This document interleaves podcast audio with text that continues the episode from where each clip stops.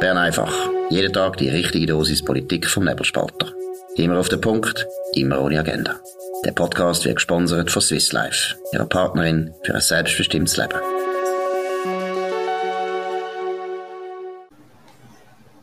Das ist Bern einfach vom 5. August.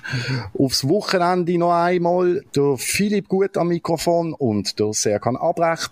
Nochmal mit den spannendsten und heißesten Themen aus der Schweiz und aus der Welt, aus der Politik und aus der Gesellschaft. Einmal mehr für Sie ins Ohr. Heute fangen wir gerade an mit einem Bericht vom Nebelspalter selber, wo wir heute Morgen publiziert haben.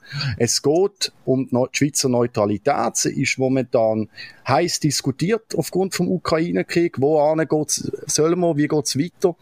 Und für das hat ja der, der Bundesrat einen äh, Neutralitätsbericht angekündigt. Der ist geleakt, auch unter anderem an uns. Das können Sie nachlesen auf nebelspalter.ch, wo noch bestimmte Optionen will vorstellen für eine weitere Neut also die Weiterführung von der Neutralität und unserer Außenpolitik.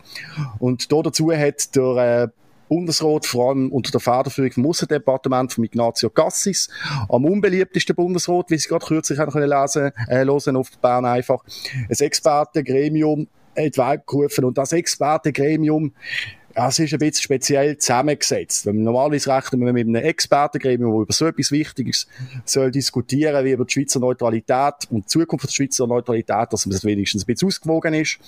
Tatsächlich hat es dort Leute drin, wie der Yves Dagor, ehemaliger Direktor vom Roten Kreuz, der natürlich die Erfahrung hat, was Neutralität braucht und die Schweiz als die äh, von der Schweiz kennt. Der Christoph Mäder vom grössten Wirtschaftsdachverband Economy Suisse ist auch klar. Aber es hat auch dort innen, in diesem Gremium, Leute wie eine Annalena Müller vom Think Tank Voraus, für die, die den Voraus nicht kennen, das ist ein sehr EU-nahe Think Tank oder der alte FDP-Ständerat René Rinov, der die Neutralität sowieso für ein Auslaufmodell haltet. Und dementsprechend ist dann auch der Bericht.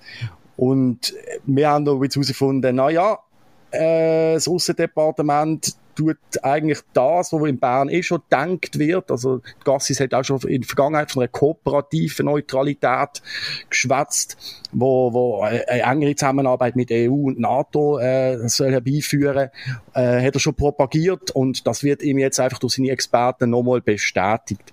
Also es ist eigentlich ein Gremium, wo ein bisschen der Anschein von Expertise soll wahren, aber eigentlich ist es nur um die Standpunkte, die in der Verwaltung in Bern schon gemacht sind, einfach nochmal zu manifestieren investieren. Oder was sagst du über so etwas? Ja, vielleicht eine interessante Bemerkung. Also ein, ein aufgeweckter Zeitgenoss hat mir geschrieben und hat völlig recht und hat gesagt, äh, Bezeichnung Think Tank für Voraus, oder? Es gibt aber kein Land wie die Schweiz, wo die Bezeichnung, der Ehrentitel Think Tank so leichtfertig vergeben werde, wie für die Pressure, EU Pressure Group äh, voraus. Das ist schon interessant. Auch wie wenig dass es eigentlich braucht, dass etwas in der Schweiz ein Think Tank ist. Ich meine, das, das finde ich mal als Startbemerkung interessant. Ähm, ja, ich, ich sehe es ähnlich. Also es gibt, klar gibt Leute drin, die wichtig sind, etwas zu sagen haben. Ich meine, an Herrn Dummermuth, der ähm, Chef war vom Bundesamt für Justiz. Das sind Leute, die juristisch daraus kommen und internationale Erfahrung haben. Aber es gibt wirklich auch Sätze, wo man sich fragt, ja, ja, was soll das? Und die Einseitigkeit fällt mir schon auf, wenn ich jetzt die Liste durchgehe. Ich meine, wir könnten ja sagen, wenn man jetzt da einen EU-Turbo drin hat, könnte man als Gegengewicht schaffen. Äh, wo ist ein Christoph Blocher? Wo ist ein, äh, ein Paul Wittmann, ein ganz verdienter äh, Ex-Diplomat und Historiker, wunderbare Bücher über die Schweizer Geschichte geschrieben, über das Staatsverständnis für die Schweiz, über die direkte Demokratie. Äh, vielleicht haben so Leute natürlich auch abgewunken, das weiß ich nicht von außen, aber es fällt schon sehr auf, dass einfach, dass da überhaupt keine Ausgewogenheit äh, stattfindet und ja, es ist, es ist ein bisschen äh, wie es im Bericht im Nebelspalt jetzt auch steht, oder? Das, man sieht, was, wo der Haas durchläuft, oder? Es geht eben richtig die, die kooperative oder Hockneutralität, was, was, was absurde äh, Konzepte sind aus meiner Sicht. Ich meine, entweder ist man neutral oder man ist es nicht. Man kann nicht irgendwie ab und zu neutral sein und dann wieder nicht mehr. Das ist auch völkerrechtlich enorm schwierig. Wir haben das vor ein paar Tagen schon mal diskutiert. Ich meine, Neutralität ist nicht einfach ein Wunschprogramm. Das ist auch eine völkerrechtliche Pflicht, die damit verbunden ist. Und das muss man ernst nehmen und gescheit, schlau und konsequent äh, durchsetzen. Und was jetzt hier läuft, ja, das ist für mich schon eine einseitige Übung und eine gewisse Alibi-Übungscharakter ist da, ist da auf jeden Fall festzustellen. Das würde ich auch so sehen. Ich finde, vor allem speziell ist, der Bericht hat ja, hat ja fünf Optionen aufzeigt. Zwei werden mal komplett ausgeschlossen. Schon im Bericht, in eigentlich ein Bericht, wo nur Optionen aufzeigt, wird schon eine Option ausgeschlossen. Das finde ich kannst schon, dann musst du die Option ja gar nicht aufführen. Die erste ist die integrale Neutralität.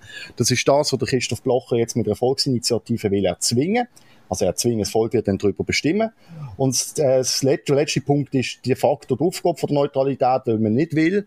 Finde ich noch interessant äh, wo da drinnen steht, dann würden zum Beispiel Organisationen wie das Rote Kreuz an Glaubwürdigkeit äh, verlieren. Ist noch schön, das weist jetzt auch darauf hin, da hat vielleicht der Herr Yves Dackor in der Expertengruppe ein bisschen Einfluss gehabt, dass das keine Option kann sein. Der Status Quo, wie man jetzt haben, will man aber selber auch nicht mehr. Also bleiben eben die kooperative Neutralität und die Ad-Hoc-Neutralität übrig. Ah, und das, sogar kurz Anmerkung, das Lustige ist, äh, vorgestern hat dann auch der Think Tank voraus wo ja selber in der Expertengruppe ist noch selber äh, Konzeptpapier, eine Studie zur ähm, kooperativen Neutralität ähm, ähm, ähm äh, publiziert und, und, und, und von der Medienkonferenz präsentiert. Ist ja lustig, die fahren gerade noch doppelspurig. Ich meine, es ist schon ein Witz, oder? das hast du richtig äh, kurz beschrieben, wenn wenn man eine Auslegeordnung macht, dann muss man doch alles anschauen. Man kann ja Thesen auch schon, schon verwerfen, aber ich meine, dass man gerade das und Neutralität jetzt über 200 Jahre lang ausgemacht hat, nämlich eben eine integrale, eine echte, eine wirkliche, eine, eine seriöse, glaubwürdige Neutralität, dass man das von vornherein ausschließt, das ist schon recht ein starkes Stück. Und man muss einfach nochmal wiederholen, auch an dieser Stelle, was die Neutralität für einen Nutzen gebracht hat. Wir sind dank der Neutralität von den beiden Weltkriegen verschont geblieben, maßgeblich. Wir sind äh, ewig nicht mehr in kriegerische Auseinandersetzungen sonst verwickelt worden. Ähm, es ist ein Konzept, das auf unsere kleine Stadt zugeschnitten ist, wo uns auch von der internationalen Macht garantiert wird, seit 1815, seit dem Wiener Kongress, also das sind internationale Verpflichtungen, wie angetönt, die da ins Spiel kommen. Das geht auch um völkerrechtliche Verpflichtungen.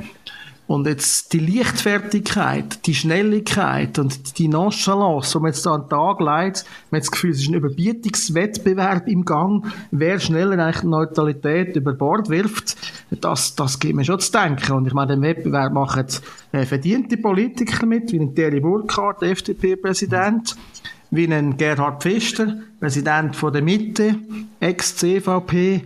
Ich meine, das sind Leute, die an sich ja mit beiden Beinen auf dem Boden stehen, hat man gemeint. Und jetzt aber von dem Wind aus der Ukraine sofort äh, sich wegtragen und ihre Positionen zum Teil um 180 Grad wenden. Das ist für mich nicht nachvollziehbar. Das, es ist Auszug von einer politischen Seriosität, dass man an einem Konzept auch der festhaltet, wenn es mal ein Gegenwind international und nicht, dass man es gerade über Bord wirft. Das ist keine nachhaltige Politik Politik, das kann nicht zum Erfolg von der Schweizer Außenpolitik führen. Das sehe ich genauso. Und das Lustige ist halt dadurch, wie du gerade ähm, gut aufgezeigt hast, der, der Thierry Burkhardt, wo, wo, wo auch da schon bei der Aufweichung, sagen wir es mal so, beteiligt ist, äh, Gerhard Pfister, wo wir auch im Interview gehabt haben, wo dann plötzlich gesagt hat, die Schweizer Landesverteidigung beginnt in der Ukraine, wo man dann auch gedacht hat, oh hoppla, gerade so. Und jetzt ist das, das Lustige an den beiden Konzepten, wo jetzt noch präferiert wird vom Bundesrat, sei es die kooperative oder ähm, die, die Ad-Hoc-Neutralität, ähm, ähm, die tut auf beide, also beide Optionen beinhalten auch, dass die Schweizer wieder viel mehr dürfen zum Beispiel Rüstungsgüter und Kriegsmaterial wieder in die Welt liefern. Über Umwegen auch an die jeweiligen Parteien. Und dann, das führt dann wieder mal äh, politisch zu einem Schulterschluss von links und rechts, weil da sind dann die Grünen und die, die SP nicht dabei. Oder dann finden, nein, nein, nein, nein, das wollen wir aber, das wollen wir nicht. Kooperativ, ja, vermutlich sehr wahrscheinlich auf Richtlinien. Ja, interessant ist in dem Zusammenhang gerade, dass zum Beispiel der Gerhard Pfister ähm, kürzlich noch ganz anders gestimmt hat, oder? wo es um ja. Verschärfung gegangen ist für Kriegsmaterialexport und jetzt, ein halbes Jahr später, wo man äh, Waffen und Munition an kriegführende Staaten liefern. Also da sind schon enorme Umwälzungen im Gang, wo schon einmal ein Zweifel ja, an der Standfestigkeit und an der Seriosität von, von bestimmten Politikern. Ja. Widersprüche, massive Widersprüche, massive Widersprüche haben wir momentan auch in unserem Nachbarland. Ähm, in Deutschland, da geht es jetzt nämlich darum, ähm, dass schon für Herbst vorbereitet wird, wegen Corona. Und das sind, gibt's ganz heiße Diskussionen momentan, weil Zum Glück für die Deutschen, die sind da ja einig, äh, einigermaßen froh, redet man nicht mehr von Ausgangssperren und Lockdowns, das, haben, das sind die sich ja gewohnt gewesen, aber jetzt fängt es wieder an mit 2G und 3G-Regeln. Äh, die NZZ hat auch gut dazu geschrieben, da ist ein ziemlich äh, grosses gesellschaftliches Sprengmaterial drin. Auch die deutschen Medien wie die Welt äh, haben das Gleiche angetönt. Es geht dort vor allem darum, dass man in Innenräumen ähm, wieder die Regelungen einführt und dann Beschränkungen, es muss wieder getestet werden, geimpft werden. Ich weiß gar nicht, wie, wie viel der Impfung die jetzt mittlerweile sind in Deutschland, bei der siebten oder achten gefühlt. Und das ist ganz, ganz speziell. Das deutsche Justizministerium hat vorgeschlagen, dass man für Personen in Innenräumen, die nicht geimpft sind, dass die eine Maske tragen und dass man erkennen kann, wer eine Maske, also wer eine Maske müsste tragen, sollte man die Personen markieren. Da hat man jetzt sich gerade schon lustig gemacht in Deutschland, ja, wo es jetzt so lustig ist. Ja, wie markieren? Mit einem Stempel auf die Stirn, ein Armbinden, ein, ein Signalhorn auf den Kopf, oder?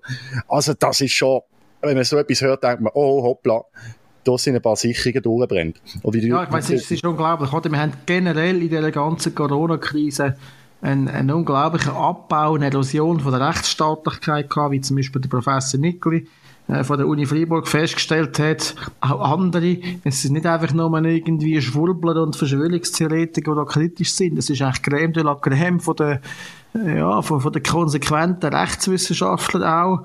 Professor Klein in Zürich, wo, wo ganz ähnlich kritisch ist. Das sind Leute, die völlig von jedem Verdacht äh, fern sind. Sie sind jetzt irgendwo in einer, in einer rechtsextremen Spinnerecke. Das sind linke, linksliberale Professoren, die aus der dem linksliberalen städtischen Unimilieu rauskommen, wo auch die Rechtsstaatlichkeit anprangern. Wenn wir jetzt in Deutschland, vor dem Hintergrund von deutschen Geschichte, wir kennen das mit Jodensternen und so weiter, von Markierungen von Leuten reden, wo nicht irgendein bestimmtes Raster von der Regierung reinpassen, ist natürlich schon ein, ein, ein ganzes starkes Stück, wo einem die Alarmglocken einfach mit Leuten, selbstverständlich sind jetzt Vergleich mit der Nazi-Zeit immer irgendwie hinkend, aber dass man das einfach von einem Ministerium aus äh, so, so in die Welt rausposaunt als, als Versuchsballon, das, das ist schon ein recht unerhörter Vorgang. Das andere sind, ich meine, du hast die Impfungen angesprochen, oder? Es geht ja Schlagziele jetzt, deutsche Gesundheitsminister Lauterbach hat Corona trotz vierfacher Impfung. Auch da zeigt sich eigentlich mehr, der, der Hype um die Impfung, dass das Allheilmittel Impfung, es ist einfach nicht so. Also das ist, das sind die absoluten Impffanatiker, die selber nachher wieder Corona überkommen, obwohl sie x-fach geimpft sind, aufgefrischt und nochmal aufgefrischt.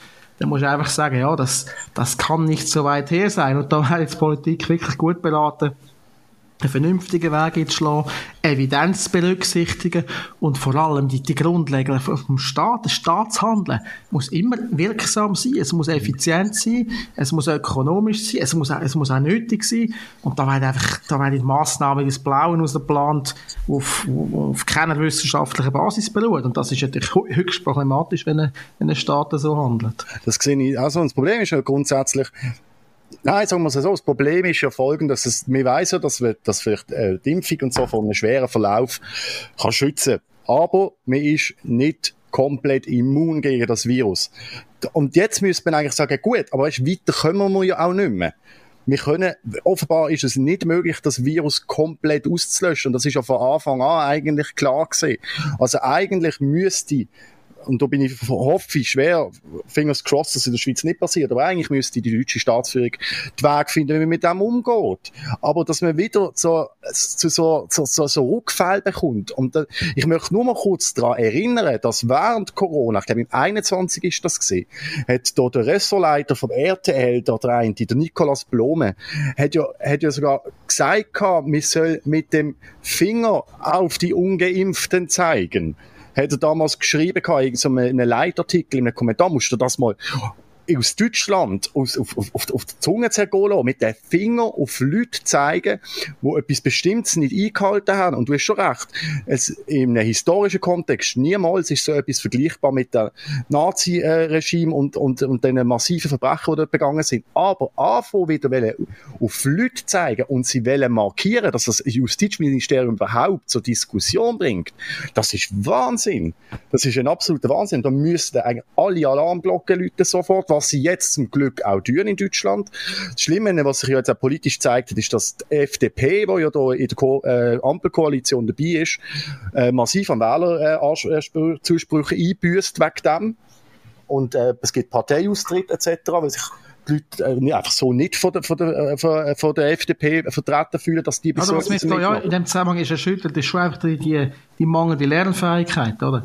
Man ja. kann ja sagen, im ersten Moment, wo das Virus gekommen ist, und die, die, die Angst um die ganze Welt gegangen ist, oder? das ist ein absolutes Killervirus, kann man vielleicht, ich sage vielleicht, noch verstehen, oder? dass man da jetzt äh, vielleicht überreagiert hat. Aber nachher, wo sich das klar herausgestellt hat, äh, was die Evidenz ist, was eben nicht evident ist, was wirkt, was nicht wirkt, dass man dann trotzdem, dass die extremen Massnahmen, die die Rechtsstaatlichkeit in die Füße treten, die Freiheitsrechte von jedem Einzelnen extrem einschränken, dass das wieder einfach auf, aufs, aufs Tapet kommt, ohne irgendeine große Diskussion, das ist schon, das ist schon recht erschütternd. Vor allem wird vieles, wird immer ja noch im, im Dunkeln besprochen, ähm, und, und, wir wissen immer noch nicht genau, was, was uns das eigentlich alles kostet hat. Wir, auch in der Schweiz, wir, wir sind immer am Aufarbeiten, was, was die Nebenfolgen, die psychischen, die sozialen, die, und die ökonomischen Nebenfolgen von diesen Massnahmen gesehen sind. Wie hast du das letzte Maßnahmen vom Hell oder so hast du das genannt, glaube in einem, in einem Bern einfach, also wir sind ja immer noch dran, das aufzuarbeiten. Und nicht nur in der Schweiz, sondern eben auch in Deutschland und in allen anderen Ländern. Und jetzt wiederkommen und je nachdem für bestimmte Personen relativ drakonische Massnahmen äh, zu beschließen. Da hat man nichts daraus gelernt. Und wenn wir da noch kurze Anmerkungen können machen zu unserem Bern einfach von gestern bezüglich Transparenz, da hat heute Watson zum Beispiel aufgedeckt, dass wegen den, dass diesen Vertrag, wo, wo, wo nicht aufgezeigt wird, haben sie einen von Moderna rausgezogen, wo tatsächlich drinnen steht, dass die Schweizer Behörden es in jedem Fall verhindern müssen, im Rahmen vom Gesetz, äh, dass eine äh, Offenlegung von diesen Informationen äh, eingeschränkt oder eben komplett verhindert wird. Und dann muss ich sagen, hey, wow, wow, wow, wow, wow, wow, es ist aufgrund von so all diesen Sachen, die sich jetzt, die jetzt zusammenkommen, die sich kumulieren, müssen wir wahnsinnig vorsichtig sein, um, um überhaupt wieder irgendeine Maßnahme einzuführen. Überhaupt eine. Nicht das. Gut.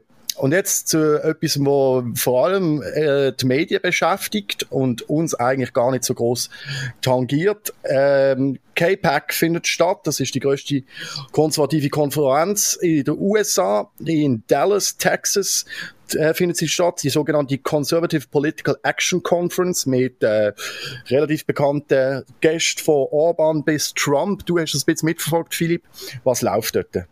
Ja, ich finde das hochinteressant. Ich meine, das ist in den 70er Jahren bereits entstanden. Es ist wirklich eine, eine Konferenz, wo, wo sich die Konservativen äh, zusammenfinden. Und das Jahr sind einfach hochinteressante äh, Redner eingeladen, Keynote Speaker, quasi der Chefredner äh, wird dann Donald Trump sein. Dann hast du Viktor Orban bereits auftreten, Steve Bannon ist dort, äh, ja, lange Weggefährte von Trump, hat auch Ritz mit ihm, aber er ist auch dort stark präsent. Das sind einfach interessante Figuren von der internationalen Politik. Und du hast es ein bisschen oder? Was mir auffällt, ist einfach, wenn wir jetzt da als Unbefangener lesen, dass in den europäischen Breitengraden äh, konsumiert, das ist, hat man das Gefühl, das ist, ein, das ist eine Ansammlung von Teufeln, die da sind, oder? Und dann, das, das kommt wieder unser unsere beliebte äh, Medienschelte äh, ins Spiel. Es ist schon erstaunlich, oder? Wie zum Beispiel auch als Nachrichten gelesen von der Schweizer Bestagentur SDA, so eine parastaatliche Organisation, die mit Steuergeldern geführt wird. Und man muss sagen, das ist, die müssen ja eigentlich einfach neutral berichten, dass das stattfindet, was die sagen. Das schäumt aber nur so von Abneigung. Ähnlich auf SRF, da werden ja so sogenannte Experten interviewt und sagen, das ist ganz gefährlich und ganz schlimm, was da geht und was der Orban sagt, das ist ja unglaublich. Und also es ist ein, ja, es ist, es ist dermaßen einseitig, wie das berichtet wird dass man schon, dass man ein bisschen Angst und Bange wird um, die, um, um den seriösen äh, ja, Informationsjournalismus in dem Land und in unseren Breitengraden. Und ich meine, klar, man kann erklären, warum das natürlich ist, aber das ist eigentlich auch das Interessante da. Wir könnten ja auch, statt jetzt da immer den, den linken moralischen Zeigefinger zu erheben und ideologische Schlachten zu schlagen, könnte man einfach mal neugierig sein und hinschauen, und, und das Phänomen probiert zu erklären und zu verstehen. Das sind politische Kräfte wie, wie andere auch. Und äh, das, das ist eigentlich spannend, oder? warum die so provozieren. Und das sieht man natürlich am Orban exemplarisch. Er ist eine Art Antithese zu allem, was da Mainstream ist im Westen. Er zelebriert das natürlich auch, ist ein bewusster Provokateur, äh, wo auf die Pauke haut. Oder? Zum Beispiel sagt, er sei ganz klar gegen eine Einwanderungsgesellschaft, wie es da in den westeuropäischen Staaten stark der Fall ist. Ich meine, das kann man politisch gut oder nicht gut finden, aber es ist immerhin eine Politik, die steht und eine Haltung von dort, die abweicht. Sie stärken sie ja stark die Familie rausstreichen als Wert. Das sind ja klassisch konservative Werte, die da ähm, ja, dort zelebriert werden. Und es ist wirklich spannend zu sehen, oder, wie das jetzt so zu schäumenden Bericht in unseren Breitengraden führt. Ich finde das ein bisschen ironisch, wenn wir, wenn wir darüber nachdenken, was wir Anfang die Woche mal in Bern einfach besprochen haben. Ich meine, das ist schon, es ist es für, für, für Linke und Linksliberale, ich benutze Linksliberale immer sehr gerne in Anführungsschlusszeichen, ist das natürlich ein Hu ist Hu der Reizfiguren. Das ist ganz klar. Eben, ein Trump, äh, ein Orban, der Ted Cruz ist, ist, ist ja auch dort, der Steve Bannon, etc aber ich finde es schön eigentlich, das bestätigt einen wieder. Es, es, jetzt kehrt wieder, vielleicht was Amerika anbelangt, bei den Journalisten und Journalistinnen wieder ein bisschen Normalität zurück. Die Konservativen sehen, wir haben es ja immer schon gesagt, die abs absolute Böse, was sich da in Texas, Dallas trifft, nachdem sie am Anfang der Woche ziemlich verschrocken sind, dass ausgerechnet im, im konservativen Stadt äh, Kansas sich für die Abtreibung ausgesprochen hat und das Weltbild ein bisschen durcheinander gekommen ist bei den, bei den europäischen Journalisten, wenn man jetzt gar nicht gewusst hätte, hey, was ist jetzt, das haben wir jetzt nicht, das passt nicht mehr so, so in das, was wir eigentlich erwartet haben. Und jetzt sind plötzlich ihre Erwartungen wieder erfüllt und, und, und das Bild von der Konservativen wird wieder bestätigt. Und jetzt kann man einfach ganz wie früher noch wieder in die Tastatur hauen und muss nicht Angst, dass wieder etwas passiert, weil irgendwo intellektuell ihn äh, wieder könnte aus der Bahn werfen. Oder was interessant ist bei dieser Konferenz auch, das hätte ich schon einen gewissen äh, Fiebermessercharakter, oder? Was ja. auch im Hinblick auf Präsidentschaftswahlen 2024 es gibt da mal Umfragen, oder? Wer jetzt da besonders beliebt ist bei diesen sehr konservativen Wählerinnen und Wählern. Und das ist schon sehr spannend zum Hinschauen und auch berichten, oder? Ist der Trump immer noch der absolute Favorit? Kommen da neue Figuren? Gibt es Leute, die ihn überholen, möglicherweise sogar äh, rechts von ihm. Äh, das, sind, das sind spannende Phänomene und von dem her lohnt die Konferenz wirklich einen Blick dort ohne die von vornherein aufgesetzte ideologische Brille. Genau, man muss ja auch daran denken, dass momentan auch die Demokraten nicht sehr äh, gut aussieht in den USA. Jetzt ist, sind jetzt kurz vor den Midterm-Wahlen und ähm, der, der Biden ist noch tiefer in der Beliebtheit gesunken als damals der Trump. Also dementsprechend äh, ist da natürlich ist, ist da eine Spannung vorhanden. Und man schaut in Europa schon sehr darauf, dass man sich jetzt aber dermaßen abmüht mit dem äh, KPAC und dass tatsächlich der Trump auch nach der Zeit als US-Präsident immer noch dermaßen für Schnappatmung sorgt bei den Journalistinnen und Journalisten, äh, ist doch irgendwo durch bezeichnet, dass es so viel Schnappatmung gibt, wenn er irgendwo, irgendwo auftritt. So, und das war's dann auch von dieser Woche mit Bern einfach. Verfallen auch Sie nicht im Schnappatmung, auch wenn wieder viel passiert in den Medien. Genießen Sie das Wochenende. Es wird kühl oder es gibt eine Abkühlung mit Wumms, wie der Blick heute schreibt. Das ist immer so extrem bei den Wettervorhersagen. Wir hören uns am Montag wieder zur gleichen Zeit auf dem gleichen Kanal, wie auch immer Sie Bern einfach äh, abonniert haben. Geben Sie uns ein Feedback, schreiben Sie in die Kommentarliste, machen Sie uns ein Mail und ein schönes Wochenende. Das war Bern einfach, immer auf den Punkt, immer ohne Agenda. Gesponsert von Swiss Life, ihrer Partnerin für ein selbstbestimmtes Leben.